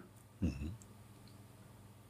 Also das bedeutet, die Veränderung von organischem Kohlenstoff im Boden kann darin bestehen, dass absolut Kohlenstoff sequestriert wird dass die Kohlenstoffsequestrierung, die eh schon vorhanden ist, erhöht wird, dass Kohlenstoffverlust vermieden wird oder eine Kombination von allem. Ja. Oder von beidem. Ne? Ja. Genau. Mhm. Also es kann sowohl Verlust vermieden werden, als auch zusätzlich noch Kohlenstoff gespeichert werden. Ne? Das meine ich, ist eine Kombination von beidem. Das heißt, vielleicht ist das schon deutlich geworden, als ich das beschrieben habe, wenn man den Klimaeffekt von der Kohlenstoffänderung wissen möchte, ne, also den absoluten Effekt, dann braucht man Zeit rein. Dann muss man wissen, wie viel habe ich am Anfang gehabt, wie viel habe ich am Ende und ist das mehr oder weniger. Das ist alles, was zählt, die absoluten Werte. Wenn wir aber wissen wollen, was ist der Effekt meiner Maßnahme? Was hat die gebracht? Dann brauche ich ein Vergleichsszenario. Dann brauche ich immer eine Vergleichsfläche, wo ich das nicht mache. Und dann ist die zeitliche Dynamik gar nicht das Entscheidende. Dann ist vielleicht schon noch entscheidend, nach wie viel Zeit kann ich wie viel Effekt erwarten, aber die absoluten Levels interessieren uns dann nicht mehr so, ne, sondern nur noch der Vergleich. Wie ist die Differenz zwischen meiner Maßnahme und der, dem Business as usual? Ähm, und das soll nicht bedeuten, dass eins besser ist als das andere, sondern wichtig ist zu wissen, wovon man redet. Ne? Reden wir von dem Effekt der Maßnahme oder reden wir von dem Effekt auf die Atmosphäre? Wow. Du guckst nachdenklich. Ja, ja, na, weil, weil in, in dem so in diesem Zusammenhang habe ich das noch nicht betrachtet. Und ähm, ich, ich gehe mal davon aus, dass die Wissenschaftlerinnen und Wissenschaftler, die dieses Paper verfasst haben, du hast ja gesagt, sie haben wohl auch am Anfang irgendwann mal analysiert, äh, wie oft äh, diese Begriffe falsch verwendet wurden. Ja? Mhm. Also da haben sie sicherlich auch einen Bedarf identifiziert, äh, also in der Forschungslandschaft selbst, ne? dass man eben ja. diese die sowohl relative als auch absolute Effekte ähm, nicht in einen Topf wirft. Ne? So kann man es, ja. glaube ich, runterbrechen. Ja. Ja, ich denke, der häufigste Fehler wird sein, man hat irgendeine landwirtschaftliche Maßnahme, ne, sei es Mulch, Saat oder was auch immer, einer der Begriffe, die, die unser Hörer Michael da äh, genauer kennt als wir vielleicht. Ähm, Und dann hat man halt so einen Versuchsaufbau. Ne? Man hat eine Fläche, wo man es umsetzt, eine Fläche, wo man es nicht umsetzt, am besten mehrere davon. Und äh, dann vergleicht man das und sagt, hier haben wir halt so und so viel mehr Kohlenstoff als da, also ist das gut fürs Klima. Ja. ja? Und das stimmt auch, aber man muss eben den Bezugsrahmen noch haben und wissen, ist das nur weniger schlecht fürs Klima oder ist es sogar gut fürs Klima? Also im Sinne von, gehen wir weg vom Abgrund. Ja, ja, auch wieder hier die Gegenüberstellung relativ versus absolut. Ne? Und genau. ähm, das, das ist sicherlich auch, ähm, jetzt, jetzt wo ich mal so drüber nachdenke, du und ich, wir hören ja auch beide methodisch inkorrekt. Ne? Mhm. Und äh, ich zum Beispiel darüber hinaus noch so Sachen wie Hoaxilla ne? und, und das Ferngespräch, was die, was die beiden von Hoaxilla da noch mitmachen mit Tommy Krabweis und so. Ähm, und das sind ja alles Leute, die ähm, sich auch dran machen, immer wissenschaftliche Studien auseinanderzunehmen, so wie wir, aber eben auch zum Beispiel Schwurbel aufzudecken, ne, in mhm. unwissenschaftlichen Studien. Ne? Das mhm. ist eben das, was, was mir dazu auch gerade einfällt. Also einmal ähm, solchen Schwurbelstudien, in solchen Pseudostudien äh, eben das vergessen wird, Vergleiche äh, anzustellen, ne? egal ob das im medizinischen Bereich äh, ist oder eben vielleicht auch im Bereich der Klimawissenschaften oder der Pseudoklimawissenschaft, muss man ja sagen. Ne? Und das andere eben, dass absolute Effekte nicht richtig betrachtet werden. Ne? Und je nachdem, äh, wie die Ausgangsfragestellung ist, was ich messen möchte, was ich, was ich erforschen möchte in diesem Bereich, ne, ist es natürlich wichtig, da korrekt auf relative oder absolute Effekte zu verweisen. Ne? Ja. Ich, Wobei man sagen muss, also man muss jetzt diesen Leuten, die die Studien verfasst haben, die da kritisiert werden, äh, jetzt nicht unbedingt vorwerfen, dass sie das absichtlich gemacht haben oder so, ne, sondern dass es geht darum, dass manche Dinge einfach nicht so im Bewusstsein sind. Ne? Ja. Und dass manche Begriffe gerne auch als Schlagworte benutzt werden, weil sie halt natürlich wichtige Begriffe sind und deswegen wichtige Schlagworte, die ein gutes Argument sind, warum die Studie relevant ist. Ne? Und dann wird gerne mal mit Schlagworten um sich geworfen, um zu zeigen, hey, das hier ist relevant. Und dabei geht vielleicht die Genauigkeit manchmal verloren zu sagen, das ist genau das, was ich meine. Das ist das Konzept von diesem Begriff, den ich habe. Ja, ja, ja. Das ist, äh, das ist ein sehr, sehr guter Punkt. Ne? Und ähm, du hast es jetzt, glaube ich, äh, da ist dir jetzt an der Stelle auch nochmal gedankt. Ich weiß, du hast dir schon lange vor dieser Folge Gedanken über dieses Schaubild gemacht hier, mhm. ähm, was, was wir jetzt abgebildet haben. Ähm, das war mir jetzt auch tatsächlich eine sehr große Hilfe. Und äh, liebe Hörerinnen und Hörer, wenn ihr äh, nicht die Möglichkeit habt, äh, das als Kapitelbild anzuschauen, dann schaut gerne in unsere sozialen Medien. Ich werde das auf jeden Fall auf Instagram äh, und auch auf Blue Sky und Facebook natürlich auch ähm, neben unserem übli üblichen Sharepick noch mit veröffentlichen, dass ihr da sozusagen auch mit drauf schauen könnt. Das ist ein, ein sehr schönes Schaubild, Svenja. Da dir auch gedankt, wenn ich das jetzt verfolgt habe, konnte ich deinen Ausführungen sehr, sehr gut folgen. Das war wirklich sehr, sehr hilfreich. Ne? Ähm, ich fasse an der Stelle nochmal zusammen, was ich jetzt von dir gelernt habe und wo ich sicherlich jetzt auch noch mal mein Englisch-Vokabelheft aufmachen muss und mir mal die einzelnen Begriffe noch mal für die Fachsprache sozusagen äh, reinschreiben muss. Ne? Ähm, also wir müssen bei Klimaschutzmaßnahmen, bei Studien zum Thema Klimaschutz, bei Studien, die die Kohlenstoffspeicherung im Boden speziell behandeln, unterscheiden zwischen Maßnahmen, die relativ Kohlenstoff im Boden speichern und absolut Kohlenstoff im Boden speichern. Relativ, das hast du auch schön aufgeschrieben, heißt, weniger wird emittiert an Kohlenstoff. Das heißt jetzt im Vergleich zu einer Vergleichsfläche ähm, ist sozusagen der Verlust an Kohlenstoff netto immer noch da, aber er folgt langsamer ne, über eine bestimmte Zeit betrachtet. Ne. Der Anstieg ne, wäre sozusagen flacher. Ne. Wir haben, äh, du hast das mit dem Bild beschrieben, wir gehen immer noch auf den Abgrund zu, aber wir laufen ein bisschen langsamer. Ne. Wir haben vielleicht ein bisschen Zeit gewonnen im Englischen Soil Organic Carbon Loss Mitigation. Ja, das wäre der Begriff, den ich mir ins Vokabelheft schreibe. Und absolute Maßnahmen bedeuten wirklich negative Emissionen. Das ist, glaube ich, die häufige Vorstellung. Also wir packen Kohlenstoff aus der Atmosphäre in den Boden. Das heißt, der Boden ähm, gewinnt wirklich an Kohlenstoffvorrat ne, und das bezeichnet man dann als Carbon Sequestration. Ja, das ist die Richtig. Sequestrierung im Deutschen. Okay verstärkter Kohlenstofftransfer von der Atmosphäre in den Boden. Besser hätte ich es nicht beschreiben können. Ja? Und der Soil Organic Carbon Accrual ist dann etwas, was man für beide Konzepte, also für relativ äh, und absolute Effekte wirklich äh, beschreiben kann. Da hast du gesagt jetzt, okay, Accrual ist ähm, wie hast du gesagt, Ansammlung, ne? So würde, mhm. so würde man es übersetzen, ne? Das würde eigentlich eher so für absolute Kohlenstoffspeicherungen sprechen, ne? Aber es wird in der Fachsprache für beides verwendet, ne? Also je nachdem, ob ich eben relativ weniger Emissionen äh, habe oder absolut auch wirklich Kohlenstoff und Boden speichere. Mhm. Das äh, ist in der Fachsprache dann nicht so eindeutig geklärt. Ja. Ja, das ist ja auch immer eine Sache der Fachleute, ne, wie sie ihre Fachsprache definieren. Also ich habe ja schon so angedeutet, ich bin nicht so ganz glücklich mit dieser Definition von Organic Carbon Accrual.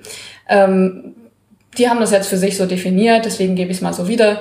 Ähm, man kann das sicher auch anders definieren, da muss man es halt nur deutlich machen. Ja, genau. So. Ja. Jetzt haben wir den Teil, oder wolltest du gerade noch was? Ja, ich, ich glaube, le letzter Satz von mir dazu. Ähm, ist, wir haben, glaube ich, alle was gewonnen, wenn wir in Zukunft von Kohlenstoffsequestrierung sprechen. Das ist, glaube ich, ein wirklich, ähm, ein wirklich sehr präziser Begriff und der hilft uns, glaube ich, sehr. Ne? Genau, weil der eben den absoluten Gewinn anspricht. So, jetzt haben wir uns viel über Kohlenstoff und Soil Organic Carbon unterhalten. Ähm, was aber ja auch eine große Rolle spielt, und das unterschlagen die AutorInnen auch nicht, ist, dass es natürlich auch noch andere Treibhausgase gibt. Und es gibt auch neben dem CO2 ja auch noch das Methan, wo auch Kohlenstoff drin vorkommt. Und das macht das Ganze jetzt noch ein bisschen komplizierter. Juhu! Das heißt, selbst wenn wir jetzt unsere Grafiken von eben haben, wo über die Zeit der Kohlenstoffspeicher immer weiter ansteigt, dann kann es immer noch sein, dass diese Maßnahme, die dazu führt, ähm, gleichzeitig eine Auswirkung auf andere Treibhausgase hatte. Kann also bedeuten, wir haben eine Maßnahme, die CO2 in den Boden bringt, aber gleichzeitig zum Beispiel die Lachgasemissionen erhöht. Ähm, beim Methan ist das umso vertrackter, als wie gesagt da auch Kohlenstoff drin ist. Das heißt, wenn wir zum Beispiel Kohlenstoffverlust messen, ähm, und automatisch davon ausgehen, dass das als CO2 verloren gegangen ist, dann kann es sein, dass wir den Klimaeffekt dieses Kohlenstoffverlustes unterschätzen. Denn pro Molekül ähm, und in jedem Molekül, ne, CO2 hat ein Kohlenstoffatom und CH4, Methan, hat auch ein Kohlenstoffatom, haben also beide gleich viel Kohlenstoff, aber ein Molekül Methan ist ungefähr 30 mal stärker klimawirksam als ein Molekül CO2 ist zwar auch ein bisschen schneller wieder aus der Atmosphäre weg, das kommt so ein bisschen auf die zeitliche Perspektive an, aber so mal so als Faustregel, ich glaube, das gilt auf 100 Jahre, diese 30 mal stärkere Wirkung. So Pi mal Daumen, ne? Also es ist auf jeden Fall ein krasser Effekt und ähm, wenn man das nicht berücksichtigt, dann kann man eben den Klimaeffekt einer Maßnahme deutlich unterschätzen. Oder auch einer grundsätzlichen Entwicklung. Es muss ja nicht nur eine Maßnahme sein.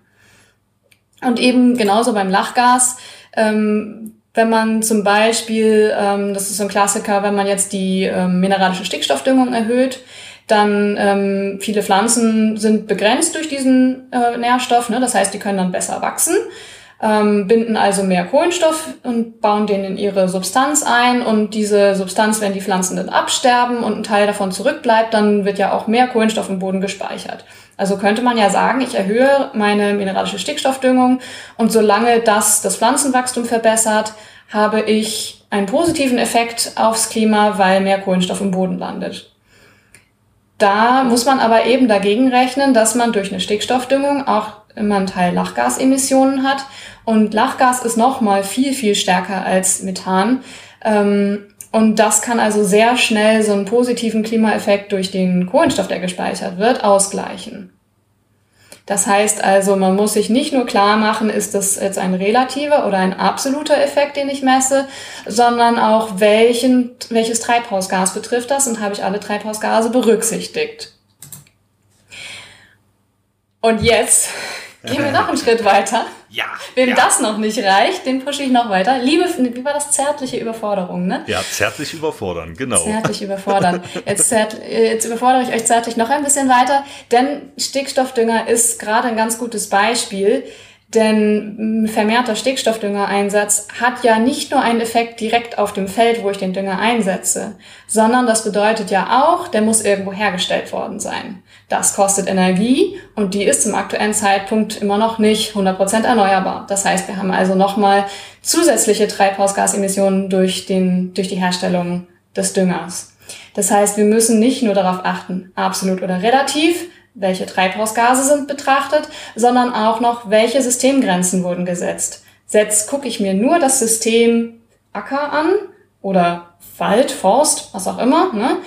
Oder schaue ich mir eben das gesamte wirtschaftliche System an, das ähm, ja und die ganzen Folgen, die mit einer Verhaltensänderung verbunden sind. Also genau. Andere Beispiele wären äh, tierischer Dünger, auch der hat Lagerungsverluste. Ähm, und dann bei Lagerungsverlusten, die sind nicht alle gasförmig. Wir haben dann ja auch noch zum Beispiel, wenn wir so eine, so eine Stallmist-Kompostmiete irgendwo liegen haben, dann regnet es drauf dann wird Stickstoff ausgewaschen als Nitrat. Dann haben wir also irgendwo vielleicht äh, im schlimmsten Fall im Grundwasser oder im benachbarten Gewässer ähm, haben wir eine erhöhte Stickstoffkonzentration, die wiederum das ökologische Gleichgewicht stören kann. Das heißt, wenn wir unsere Verhaltensänderung betrachten, dann geht es nicht nur um die Klimawirksamkeit, sondern auch noch auf weitere Umwelteffekte. Ne? Also wir können Effekte auf die Biodiversität haben, auf eben Grundwasserreinhaltung und so weiter. Also es kann diverse, wenn wir es noch weiter spannen wollen, können wir auch noch auf das Tierwohl schauen, auf kulturelle Aspekte. Ne? Stört das irgendeine kulturelle Praxis, die traditionell ist? Was auch immer. Also es gibt unglaublich viele Dinge, die man berücksichtigen kann, ne? wenn man eine Maßnahme hat und sich überlegt, was für einen Effekt hat der, hat die, ähm, dann gibt es eben viele Dinge, die man berücksichtigen kann und sollte. Und das macht es natürlich, ihr habt das in der letzten Folge auch schon angesprochen, gerade in der Landwirtschaft unglaublich komplex. Oh ja, da sagst du was. Und auch hier, also ich freue mich richtig, dass du jetzt noch einen Schritt weiter gegangen bist, weil das, äh, das spielt mir voll in die Karten. Ähm, Solcast Folge 57, Lazy More Day äh, habe ich damals mit, ähm, mit Laura aufgenommen. Und ähm, da hatte ich das versucht auch ein bisschen darzustellen. Ne? Also genau wie du gerade gesagt hast, erste Stufe, relative absolute Effekte. Ne? Zweite Stufe ist, was wird denn eigentlich emittiert, also die stoffliche Ebene sozusagen und wie ist die Klimawirksamkeit davon? Da haben wir auch gesprochen über Methan und Lachgas. Ne? Auch am Beispiel von einer Moorlandschaft, ne, also eines Tor Torfkörpers. Und dritte Ebene ist eben die Systemfrage. Ne? Also betrachte ich jetzt nur dieses Moor isoliert oder eben auch zum Beispiel wirtschaftliche Aspekte. Und da ist auch wieder äh, eine Buchempfehlung, die schreibe ich jetzt aber nicht in die Shownotes, weil ich die hier schon mehrfach gebracht habe und ich für diese Werbung nicht bezahlt werde. ähm, das, das Moor von Franziska Tanneberger, ähm, äh, das ist äh, ein sehr, sehr gutes Buch, wo sie auch allgemeinverständlich genau solche Beispiele darlegt. Ne? Und wir haben in der Studie da, Lazy Moore zum Beispiel auch drüber gesprochen, verkürzte Darstellung von äh, Moore-Wiedervernässungskritikern, so nenne ich sie jetzt einfach mal, ist ja auch, äh, wenn ein Moor wieder vernässt, dann ist ja erstmal die Methanemission, ne? Und das ist ja auch mhm. richtig, ne? Mhm. Ähm, wie verhält sich aber die Methanemission relativ und absolut zu anderen Treibhausgasen, Kohlenstoffdioxid beispielsweise, ne? Und Lachgas, ne? Und wie mhm. verhält sich das im zeitlichen Abriss? Das ist die erste Stufe, dann haben wir auch die stoffliche Ebene mit abgehandelt. Und drittens, das auch ein verkürztes Argument ist immer, äh, auf so einer wiedervernässten Fläche kann ich ja keine Landwirtschaft betreiben. Falsch es gibt äh, Paludikultur, ne? es gibt also eine Reihe von Kulturpflanzen, die du auf solchen Flächen anbauen kannst und wo du zum Beispiel auch regionale Wertschöpfung betreiben kannst. Ne? Also wo du, was weiß ich, Red oder so, ne? das wäre so ein klassisches Beispiel, kannst du anbauen, kannst damit vor Ort an Ort und Stelle äh, Dächer decken. Ne? Ja, das ist krass. Ich habe ja. irgendwann mal gelernt, dass fast sämtliches Red, was in Deutschland benutzt wird, um Dächer zu decken, aus China importiert wird. Ja, krass, ne? Und wenn du, genau, ja genau, das, das ist ein hervorragendes Beispiel. Ne? Wenn dir das vor Augen führst und sagst, okay, wir könnten ja diese konventionellen Ackerflächen jetzt, ich will ja jetzt auch wieder niemanden auf die Füße treten und ja, das ist, ist manchmal schon seit Jahrhunderten in Familienbesitz und so ist alles richtig. Schreibt Franzis, Franziska Tanneberger auch, dass man mit den Leuten sprechen muss und äh, viel sprechen muss und auch Überzeugungsarbeit leisten. Ne?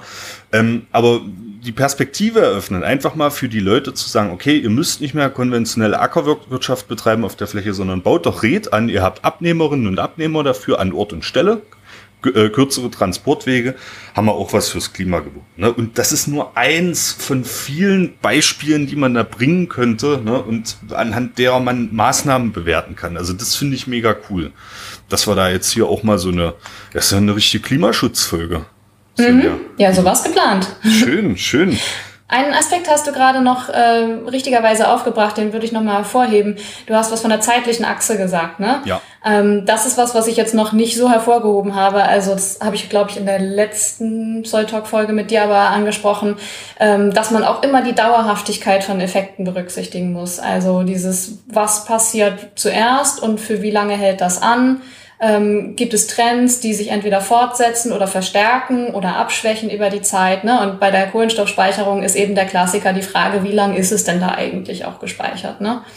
Genau. Also das, ähm, wenn wir sozusagen die räumliche Dimension immer weiter gespannt haben und die stoffliche ähm, Betrachtung, dann kann man eben auch noch die zeitliche Dimension weiter aufspannen und sich überlegen, wie, wie lang läuft das so. So ist es. Genau. Ja. Es ist nicht einfach, Leute, und es hat auch einen Grund, warum so äh, Klimaschutzberichte und Klimaschutzstellungnahmen, warum das meistens so so so Mehrpfünder sind sozusagen. Das sind mhm. richtig dicke Wälzer. Ne? Und es ist eben die Systemfrage ist nicht einfach, ja. Und da ist es aber auch ähm, einerseits ist es keine keine gute Verfahrensweise, glaube ich, von Expertinnen und Experten, die, die Sachen dann so überhöht darzustellen ne, und auch nicht die Fähigkeit haben, tatsächlich zu haben, das wirklich runterzubrechen, ne, allgemein verständlich zu machen. Auf der anderen Seite äh, ist es von selbsterkannten Klimaschutzgegnern äh, und Gegnerinnen auch nicht in Ordnung, sozusagen die Sachen so runterzubrechen, dass sie ihnen selbst in Kram passen. Ne? Das sind so die mhm. beiden Extreme. Ne? wir müssen gesellschaftlich, glaube ich, da zueinander kommen und viel miteinander reden. Es müssen, ich bin sowieso ein Verfechter davon zu sagen, wir müssen mal wieder lernen, äh, wirklich Argumente auszutauschen und uns auch wirklich ähm, tiefergehend mal wieder über Sachen zu unterhalten. Das passiert mir leider viel zu wenig. Ähm, ja, und da ist das vielleicht ein guter Aufschlag jetzt. Nehmt euch ja. doch mal, fangt doch mal an jetzt mit, mit dem Buch Das Moor beispielsweise. Jetzt habe ich schon wieder dafür Werbung gemacht. Das gibt, das gibt's ja gar nicht. Müssen wir langsam mal, Svenja, wir müssen langsam mal über Werbung reden in diesem Podcast hier. Ich bewerbe hier ständig Bücher. Nein, machen wir nicht, überhaupt nicht. Ähm, aber ich kann dich auch gerne ausbremsen. Du. Ich habe noch jede Menge Stoff. Du brauchst gar nicht kostenlos Werbung machen. Ja, echt. Oh, also die, die, die, die, die Schulstunde noch nicht vorbei sozusagen. Jein, also sagen wir mal so, der, der Theorieteil, das war's jetzt erstmal. Ne? Also ich wollte nur noch mal ein bisschen auf die Konsequenzen eingehen. Ne? Also wenn man jetzt überlegt, was, was haben diese Begriffe für, für eine Rolle und Funktion und wie werden sie verwendet und was, was kann das für Folgen haben. Ne? Ähm, also wir haben jetzt quasi einmal von, von Kohlenstoffspeicherung rausgezoomt über, ne, wie viel Treibhausgase, welche Treibhausgase, ist das absolut oder relativ gut ähm, und dann weitere Umwelteffekte und so weiter. Wir haben jetzt komplett rausgezoomt und haben uns gesagt, okay, was für Konsequenzen hat das irgendwo auf der Welt auf irgendwen? Ne? Gut, ist ja auch ein sehr großes Bild. Da gehen wir jetzt nochmal zurück auf die Sache mit dem Kohlenstoff. Wir haben also gesehen, wenn wir die absolute Wirkung aufs Klima berücksichtigen wollen oder wissen wollen, dann brauchen wir Zeit rein. Wenn wir die Wirksamkeit einer Maßnahme wissen wollen, dann brauchen wir einen Vergleich mit einer anderen Fläche. Und wir haben schon so ein bisschen Richtung, ne, dass das missbraucht wird, äh, gesprochen, ne, dass es Schwurbelmenschen gibt, die dann eben keinen Vergleich haben oder aber eben, ähm, dass dieses Referenzszenario, diese Vergleichsfläche, dass das irgendwie ungünstig gewählt wird. Ne? Also das kann zufällig passieren, das kann aus Unachtsamkeit passieren, aber dieses Referenzszenario spielt bei der Bewertung einer Maßnahme eine sehr große Rolle. Und das bietet eben ein Einfallstor auch für Manipulationen. Und das ist gut, die Sinne dafür geschärft zu haben, damit man sowas auch erkennt, weil zum Beispiel auch viel Verbrauchertäuschung betrieben wird. Ähm, zum Beispiel, ähm, wenn man jetzt so ähm, CO2-Zertifikate bekommen möchte, ähm, dann ist es genau das Ding. Es gibt irgendein Referenzszenario, das sagt, wie viel CO2 wäre emittiert worden, ohne dass wir irgendwas tun. Und dann kriegt man Geld dafür, dass man eine Maßnahme umsetzt, die eben so und so viel CO2-Emissionen vermeidet. Und da muss man schon mal sagen, grundsätzlich, CO2-Zertifikate werden nicht dafür ausgestellt, dass man absolut Kohlenstoff sequestriert. Die werden dafür ausgestellt, dass man Emissionen vermeidet. Das ist ein wichtiger Punkt. Ähm, aber das, das kann ja auch was Sinnvolles sein, ne? dass man sagt, okay, wir vermeiden Emissionen, ist ja eine gute Sache und dafür kann man auch mal Geld ausgeben. So, jetzt ist aber die Frage eben, was ist das Vergleichsszenario? Und es gibt zum Beispiel immer wieder mal ähm, Meldungen. Äh, ein Beispiel war, das hatte ich mal rausgegriffen, da gab es Geld dafür, dass ein Wald nicht abgeholzt wurde, ne, dass die Leute statt, statt den, das Holz zu verkaufen, von dem Geld leben können, knapp gesagt, was bezahlt wird. Die Frage ist natürlich, wäre dieser Wald ansonsten wirklich gerodet worden? Ne, da kann man also viel mit hypothetischen Szenarien rumspielen, um diese Marge auch zu vergrößern. Ne? Es kann ja sein, dass vielleicht ein Teil davon abgeholzt worden wäre, aber längst nicht alles. Und man kann sich das ja im Prinzip auch immer wieder bezahlen lassen, ne? dass man etwas nicht tut. Ähm, ich habe da einen Artikel, ich weiß nicht, können wir überlegen, ob wir den in die Shownotes tun. Das gibt Beispiele genug. Ähm, und das Interessante ist ja, wenn man jetzt solche CO2-Zertifikate benutzt, um Emissionen von einem Herstellungsprozess auszugleichen. Ich hatte dich in, am Anfang der letzten, unserer letzten Soul Talk Folge mal gefragt, hast du schon mal ein Produkt gekauft, wo irgendwie drauf stand CO2-neutral oder sowas? Ne? Ja. Konntest du dich nicht dran erinnern, äh, gibt's aber zuhauf diese Produkte, wo klimaneutral oder sonst was draufsteht. Ne? Meistens gibt's auch wirklich irgendwelche standardisierten Siegel, ob nun privat, ähm, ja, nee, die sind alle privat. Gesetzliche Standards gibt's nämlich dafür nicht. Ähm, und da muss man sich überlegen, dass ja eigentlich der Ausgleich von Emissionen mit einem CO2-Zertifikat, das einem nur sagt, wir haben auch nur weniger emittiert als vorher, eigentlich gar keinen Sinn macht. Ne? Man, könnte, man stellt sich ja vor, wir haben einen Produktionsprozess, da fallen halt vielleicht notwendigerweise irgendwelche Emissionen an. Und das wollen wir ausgleichen, indem wir diese Moleküle, die wir zusätzlich in die Atmosphäre geblasen haben, wieder aus der Atmosphäre entfernen. Das würde ja aber nur dann Sinn machen, wenn es CO2-Zertifikate nur dafür gibt, dass man auch wirklich CO2 aus der Atmosphäre entfernt und dabei nicht noch relevant andere Treibhausgase in die Atmosphäre bringt. Ne? Und das ist, denke ich, ein, Aspekt, auf den man mal hinweisen sollte. Es gibt natürlich Projekte, die CO2-Zertifikate dafür kriegen, dass sie wirklich Kohlenstoff sequestrieren. In einem Wald, in einem Boden, wo auch immer. Aber das ist nicht garantiert und es ist bei weitem nicht der häufigste Fall und eher noch wird selbst mit diesen relativen Effekten Schmuh getrieben. Das heißt, im Grunde genommen habe ich mir den Merksatz gegeben, es gibt kein klimaneutrales Produkt. Nicht mal, meine, nicht mal meine Kiste äh, äh, Karbacher, die ich am Wochenende platt mache, um mir einen Quadratmeter Regenwald zu runden. Das ja. willst du mir jetzt nicht erklären, dass das, äh, dass das nichts bringt. das habe ich nicht gesagt. Ne? Es kann ja durchaus sein, dass es was bringt, aber es wird eben sehr viel Geld auch verschleudert ja. und ähm, man darf sich eben nicht der Illusion hingeben, dass das wirklich, dass das Produkt wirklich neutral ist in Bezug auf das Klima. Und das würde ja der Begriff klimaneutral suggerieren. Und da ist auch die deutsche Umwelthilfe ganz doll hinterher, ähm, Unternehmen zu verklagen, die äh, solche Versprechen machen, die sie nicht einhalten können. Nicht aufgrund des Punktes, den ich gerade gemacht habe, sondern dass die CO2-Zertifikate zu wenig Emissionsreduktion gebracht haben oder dass das nicht glaubwürdig ist, dass das überhaupt eine Reduktion gebracht hat. Interessanterweise gehen sie gar nicht darauf ein, dass eine Reduktion ja eigentlich noch nicht reicht, um Emissionen auszugleichen. Ja. Aber da sind sie auf jeden Fall dabei, ähm, zumindest diesen einen Teil der Verbrauchertäuschung ähm, zu einzudämmen, indem sie Unternehmen verklagen. Und da ja. tun sie, denke ich, ein, eine wichtige Arbeit. Das ist natürlich unangenehm für die Unternehmen. Ne? Also verklagen klingt immer so böse und nach Verbot. Aber man muss auch mal sagen, wenn, wenn auf einer, es gibt auch so Finanzprodukte, wo drauf steht, hier, wir sind nachhaltig und speichern sonst was.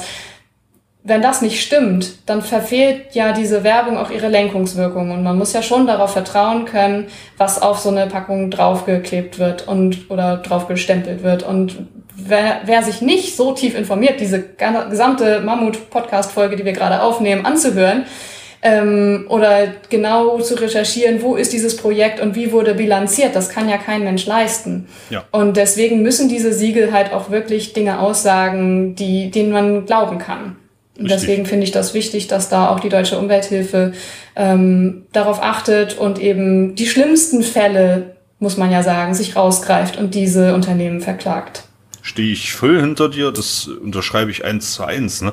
Weil es ist, es ist ja schon so aus gutem Grund, dass wir zum Beispiel ähm, gesetzliche Regelungen haben, die es verbieten und das ist auch gut so, dass äh, Heilsversprechen für Medizinprodukte abgegeben werden, die halt mhm. nicht, wo, wo nicht verifiziert ist, dass das auch wirklich was bringt. Ne? So, das ist gut so. Es ist auch versprochen äh, oder, oder reguliert, dass man bestimmte Werbeversprechen in der Europäischen Union, speziell auch in Deutschland, nicht abgeben darf, wenn das eben kein Versprechen ist, was eingelöst werden kann. Ne? Deswegen stehe ich da voll dahinter, dass es äh, äh Organisationen gibt, wie zum Beispiel die Deutsche Umwelthilfe, die sowas auch mal kritisch beäugt und sagt, okay, wir setzen uns jetzt dafür ein, vielleicht auch über Präzedenzrecht ist ja in Deutschland nicht so eine Sache. In den USA wäre das ein Riesending, wenn du da so einen Prozess führst gegen ein großes Unternehmen, dann geht das irgendwann mal als Präzedenzfall äh, in die Geschichte ein. Ne? Aber steht da Tropfen höht ja hier den Stein, ne? Das ist so. Und äh, wo du darauf ansprichst, ähm, es soll eventuell bald auch ähm, ein EU-weites Verbot geben, ähm, mit dem Begriff klimaneutral zu werben. Das ist in Arbeit. Okay. Also äh, kann sein, dass da auch solche Klagen mit zu beigetragen haben. Sehr cool, sehr cool. Ich habe äh, den begründeten Verdacht, dass du das ein bisschen mit im Auge behalten wirst. Ähm, Gerade so EU-weite Themen, da habe ich jetzt auch äh, heute aus der Arbeit mal wieder was gesehen äh, oder gehört zu, zur, zur EU-weiten Bodengesetzgebung. Eine Bodenschutz mhm. EU-weit ist ja auch so ein Thema. Äh, mhm. Da muss man mal ein bisschen Auge drauf haben, weil so Neuigkeiten aus der Europäischen Union gehen an mir zumindest unglaublich schnell vorbei. Das ist leider eine Instanz, die weiß ich nicht, medial auch nicht oft aufgegriffen wird. Gut, wir haben gerade auch international andere äh, äh, Konflikte, ne, die vielleicht medial viel mehr Aufmerksamkeit in Anspruch nehmen. Aber da können wir mal ein Auge drauf haben, was sich da schreibe ich mir gerade auf. Ergibt. Ach, Svenja. Mhm. Ja. Wenn ich mich, wenn ich mich äh, auf was verlassen kann, dann ist es auf Svenjas Gewissenhaftigkeit. Das ist wirklich so. ähm, da ist, da ist Verlass und ich ähm, behalte das ähm, Bodenschutzgesetz europäisch äh, im Auge und dann haben wir beide was für Europa heute gemacht. Ja? Nee, super. Ähm, also Svenja, ich gehe aus dieser Folge jetzt raus. Ich habe auf jeden Fall was gelernt. Ich habe dieses tolle Schaubild, das habe ich mir jetzt schon abgespeichert, ja, ähm, und kann es natürlich beim Wiederanhören dieser Folge jederzeit ähm, rannehmen. Ne? Und wir haben jetzt äh, einen schönen Exkurs gemacht, wirklich, ne? in, in die Reihe der Kohlenstoffzertifikate. Wir haben die Systemfrage gestellt, wir haben stoffliche Fragen gestellt, ähm, wir haben Begriffe geschärft ne, für die Hörerinnen und Hörer, die sie sich nehmen können. Unser, unser Hörer ähm, Michael hat zum Beispiel gesagt, äh, auch er als Landwirt freut sich immer, unsere Folgen anzuhören. Er muss dann zwar manchmal ein bisschen langsamer machen, wenn wir so loslegen, ne? aber wir geben uns ja Mühe, das hier alles so runterzubrechen, dass ihr hoffentlich auch was mitnehmt. Ne? Im Zweifel immer ins kleine Notizbüchlein schreiben. Äh, und da vielen Dank, Svenja, für diese tolle Folge, die du hier vorbereitet hast. Ich hatte sehr, sehr viel Kurzweil und es ist immer eine Freude mit dir. Sehr gerne, freut mich. Und sollte es der einen oder anderen Person nicht so klar geworden sein, was ich jetzt gemeint habe oder so, ich freue mich auch immer über Rückmeldungen. Das gehört ja wahrscheinlich auch zu deinem üblichen Abschlussgeplapper, dass, wir, dass wir, ich wusste jetzt irgendwas, was äh, Neutrum als Artikel hat, nehmen. Ja. Nichts anderes ein, nimm es nicht persönlich. Nee, ich, ich, ja, genau, nee, das, das, ist, das ist mein übliches Abschlussgefasel, da hast du vollkommen recht. nee, äh, ja, äh, äh, auch äh, Anmerkungen zu, diesem, zu dieser Folge und zu vielen weiteren nehmen wir natürlich gerne entgegen. Äh, info.zollcast.de ist die E-Mail-Adresse eurer Wahl. Svenja, du kannst ja jetzt den Leuten mal erzählen, nicht, dass sie denken, wenn die diese E-Mail-Adresse konsultieren und so, dann kriegt ihr als Team davon nichts mit mindestens einmal pro Woche kriegt ihr von mir ein Team-Newsletter, wo ich mich extra hinsetze, wo ich euch alles berichte, was so reingekommen ist. Oder sagt das mal den Leuten jetzt an der Stelle.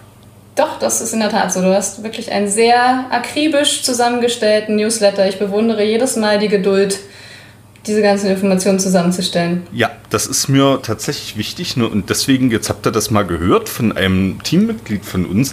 Und deswegen info.zollcast.de könnt ihr ruhig anschreiben, äh, das geht auf jeden Fall an die Leute raus, die auch wirklich das lesen sollen. Und dann meldet sich Sven ja bei euch oder ich, wenn ich es beantworten kann. Ne? Ähm, natürlich äh, ist es immer eine Möglichkeit, wenn euch das nicht niedrigschwellig genug ist, einfach über Blue Sky, X, Instagram oder Facebook eine Nachricht schreiben. Ähm, auch auf diesen sozialen Medien sind wir vertreten. Svenja, du bist auch bei, bei Mastodon, ne? Da kann man dich Richtig. auch, da findet man dich auch. Ich glaube, wenn man dich googelt, Svenja Roche, dann kommt man da sehr, sehr gut drauf, ne? Folgt, ja. folgt alle mal Svenja, die hat also. auch immer tolle Informationen aus der Bodenbiophysik äh, für euch parat, nehme ich mal an. Ähm, genau. Ja. Und äh, ja klar, das auf jeden Fall. Ja, so furchtbar aktiv bespiele ich den nicht, aber ich, ich schaue ab und zu mal rein und ab und zu poste ich auch mal was. Ja. Bald übrigens bin ich auch auf Blue Sky, aber das kommt noch.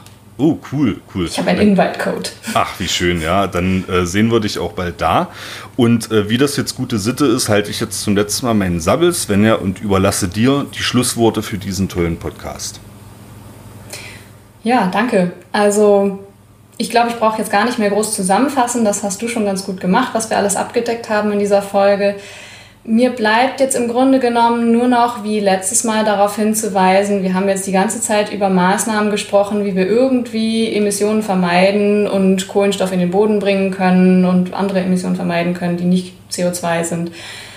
Aber am aller, aller, aller einfachsten ist es natürlich, wenn wir der, den Kohlenstoff, der schon Kilometer tief gespeichert ist und in einer stabilen Form gespeichert ist, wenn wir den auch da lassen würden, wo er ist, das wäre aus vieler Hinsicht wirklich die einfachste Möglichkeit, die kostengünstigste Möglichkeit, unser Klima zu schützen. Und deswegen sollten wir dringend so schnell wie möglich weg von den fossilen Brennstoffen und auf keinen Fall die noch irgendwie öffentlich subventionieren.